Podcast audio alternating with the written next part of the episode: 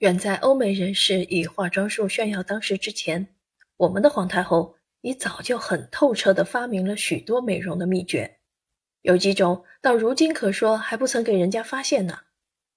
所以我在当时就确认，每次早朝之前，随着太后上她的梳洗室中去，瞧她慢条斯理地化妆起来，委实是等于去上一课美容术，而且是每次都能给我们得到新的体验。绝不会让我们白白的站上半天的，因为他老人家对于面部化妆的一件工程，始终是十二分小心的从事着的。我因为特别的醉心于太后的化妆术，所以只要有机会，总欢喜悄悄的挨着去瞧她打扮。她是面向着一张月牙形的梳妆台坐的，我就站在她的背后。说起她这一张月牙形的梳妆台，倒也很值得特别提一提。它的式样乃是由太后亲自拟就的，高低长短无不极度适宜，使用时的便利简直无可形容。论到它上面的镜子，虽不曾有像现在这样的凸镜，可是上下左右装的真不少，而且每方玻璃间的接缝处，因为相工的精致，都是非常的紧密。倘不凑进去仔细瞧看的话，便会误认为是整块的玻璃。太后有了这样完备的镜子。你说可安坐在椅子上，看到他自己上半身的各个部分，无需再站起来或侧过去了。太后每次化妆所费的时间自然是很长的，她必先很稳妥地坐端正了，然后开始化妆。她所用的第一件东西就是粉。有一天，想来大半是他老人家已经知道我很注意她化妆的缘故，竟很详尽地告诉了我许多的秘密。首先论及的就是他所用的粉的制法。给你说实话，我们对于一切化妆上的用品啊，可说没一种不是精工选制的。他慢慢的说道：“倘若不是最上等的精品，我们是绝不要用的，便是他们也绝不敢供上来。”你大概心上总不免很奇怪嘛？照普通人家的习惯讲，你做寡妇的女人是不应该再用什么脂粉的，但我们却天天在调弄脂粉，岂非很背礼吗？可是这也不是我所创的例，上代的老祖宗也早就这样了。尤其是我们处在这样的地位上。所穿的衣服啊，往往很鲜艳。衣服的颜色一鲜艳，可就不能让自己的容颜再保持着灰褐色了，因为容色和衣色如其太不相称，为时是非常难看的。这就是我们不能不打扮打扮的缘故。现在先说我们所用的这种粉。它的原料其实也和寻常的粉一般，是用米研成细粉，加些铅便得，并且你从表面上看啊，它的颜色反而有比寻常的粉黄一些，但在实际上却大有区分。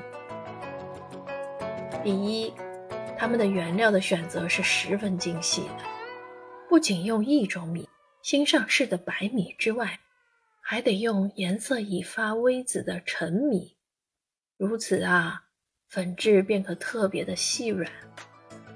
第二，磨制的手续也绝不像外面那样草草。新米和陈米剪净之后，都得用大小不同的磨子研磨上五六次，先在较粗的石磨中研，研尽后筛细，再倒入较细的石磨中去研。然后再筛，这样研了筛，筛了研的工作，全都有几位有经验的老太监担任，可说是丝毫不苟的。这两种不同的米粉既研细了，就得互相配合起来，配合的分量也有一定，不能太多太少，否则色泽方面便要大受影响。第三呢？我们这种粉的里面，虽是为了要不使它易于团结成片的缘故，也像外面一样的加入铅粉在内。然而所加的分量是很少很少的，只仅仅使它不团起来就行。外面所制的往往一味烂加，以致用的人隔了一年半载便深受铅毒，脸色渐渐发起青来，连皮肤也跟着粗糙了。有几种啊，甚至会使人的脸在不知不觉中变黑起来。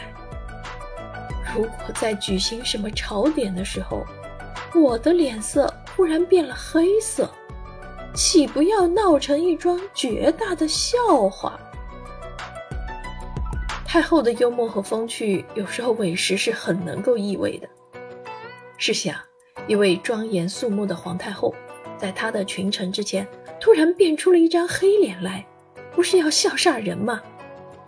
我悬想到这个情景。差一些就要笑出来了，但我只能忍耐着，哪里敢笑？因为我要是一笑的话，他就会在镜子里瞧到了，也许便要逼着我说明何以好笑的缘故。这样叫我将如何答复呢？他的粉虽然是那样的考究，但他却用的很少，不像寻常一般妇女那样的动辄涂成一张草草似的白脸，他只是很薄的敷上一层就算了。大概这也是它的美容秘诀之一。我们所用的胭脂呢？他接着又说起来，制造起来简直有比粉来的讲究。它们是纯粹用玫瑰花的叶汁所制成的。玫瑰花汁原算不得是什么稀罕的东西，寻常的胭脂中用它的竟有。所以我们的特长又在精选，因为玫瑰花的颜色不但不能几千万朵完全一样，便是同在一朵上的花瓣也往往生淡个别。如把这种生淡个别的花瓣一起收来，捣成汁液，结果便难得能有颜色鲜明匀净的胭脂可得。至少必不能和一朵颜色极正常的鲜玫瑰花相比。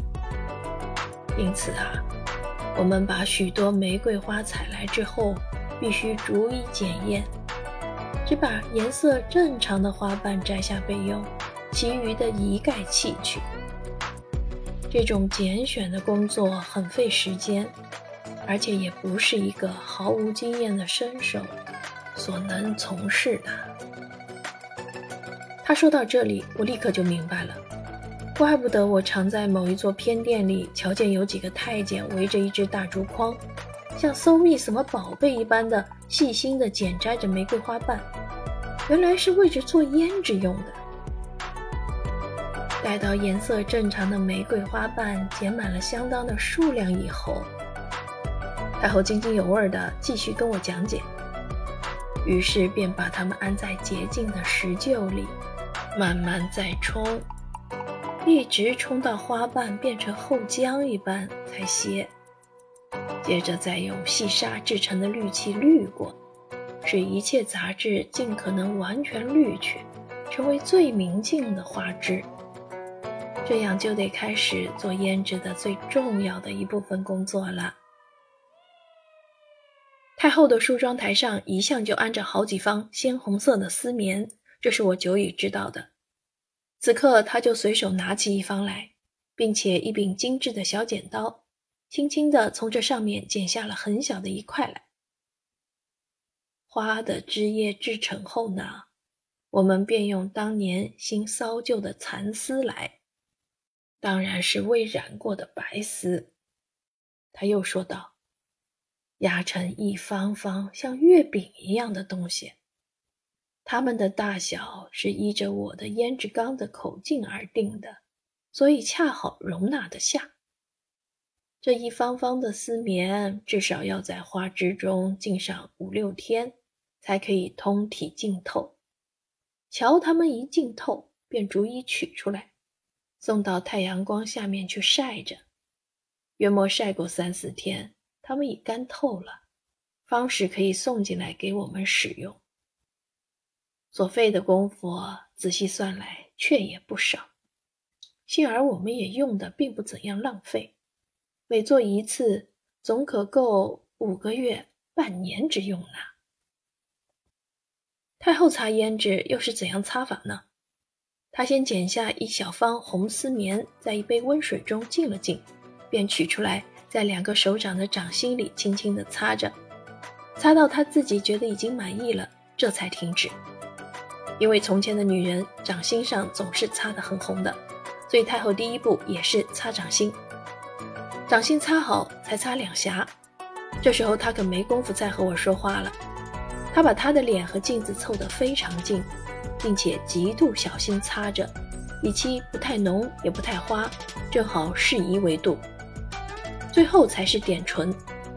不过从前的人绝不像现在的人一样的把上下唇的全部统擦上口红，他们只是在唇的中间擦上一点胭脂。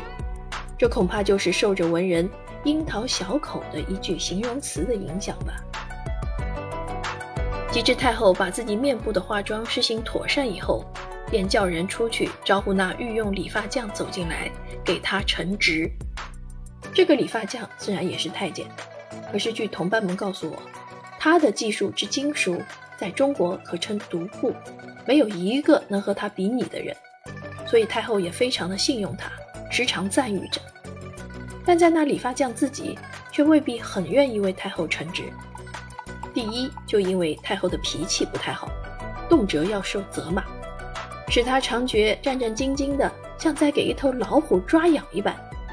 有时候偶一不小心，多给太后梳下了几许头发来，或是梳的时候碰痛了她一些，那就不能饶恕了，总得立即拖出去责打几十下公杖，杖完还得进来称职。不过这种情形终究是极难得碰到的。即使多梳了几许头发下来，他也有很快的手法，会瞒过太后，悄悄地递给站在他近旁的那个宫娥去丢掉。我想宫娥们肯这样帮着他作弊，少不得总要打他那里索取一些财物。即使如此，他自己也还值得，总比给太后瞧见了挨打几十下屁股好些。何况劈屁股还不是顶凶的责罚，太后未必一定就会满足，说不定还有更大的祸事呢。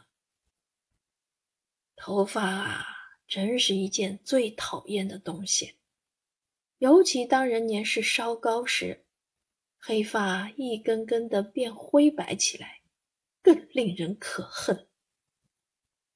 太后一面对着镜子仔细端详她自己的头发，一面向我说道：“而像我们处在这种地位上的人，越发不能让它灰白起来。”这倒不是我们的虚荣心在作怪，事实上，我们却有不能不使我们的皮相处处保持着完美状态的必要。就为着这个缘故，我们便非把头发染黑不可。他这样说了，我就用心瞧他究竟怎样的染黑他的头发。在他的梳妆台的某一具抽屉里。藏着有几缸颜色深黑，而且瞧上去仿佛是极富胶质的东西。太后便随手取出了一缸来，待那理发匠把她的长发松解了下来，便很小心地轻轻避过一番之后，她自己便取起一柄不很大的毛刷来，打那缸里沾了些黑色的东西，涂上发去。这东西的确也能使她头上的一部分灰发变为黑发。然而他的头皮却也连带的被染黑了。我瞧他用尽方法，极小心的刷着，希望只把头发染黑，不要玷污头皮，委实是非常可怜。但结果仍然是一起染黑了。我瞧他差不多就要大怒起来。可是这个不可避免的结果，他已足足经验了一二十年了，因此他终于还能竭力忍耐，把这一股无名火。化为乌有。自从他的头发开始一根根的变成灰白以来，这许多年数中间，他的头皮可说未曾白过，老是给那发膏染黑着，绝无拯救之策。事有凑巧，在四五年之前，当我们全家正住在巴黎的时候，我母亲以及她的几位年老的朋友都曾试用过西方的染发药。于是我就决意把他们来介绍给太后。其实我真是太热心了，竟不曾顾虑到，万一我所介绍的染发药也许并不能表显什么好的功效，我就难免要讨一场没趣了。我们已曾派过许多人出去搜密过。太后恰巧向我感叹道：“希望能觅到一种既不伤损头发，也不致染污头皮的染发药。然而至今还不曾觅到，也许是永远觅不到了。”奴才倒可以给太后找到这样的一种染发药来。我忍不住就这样的自告奋勇起来。他老人家听了，便微微一笑。想必总是你在那些西洋国里瞧见的。本来西洋人是最灵巧不过的，他们所发明的东西，往往神奇的像仙法一样。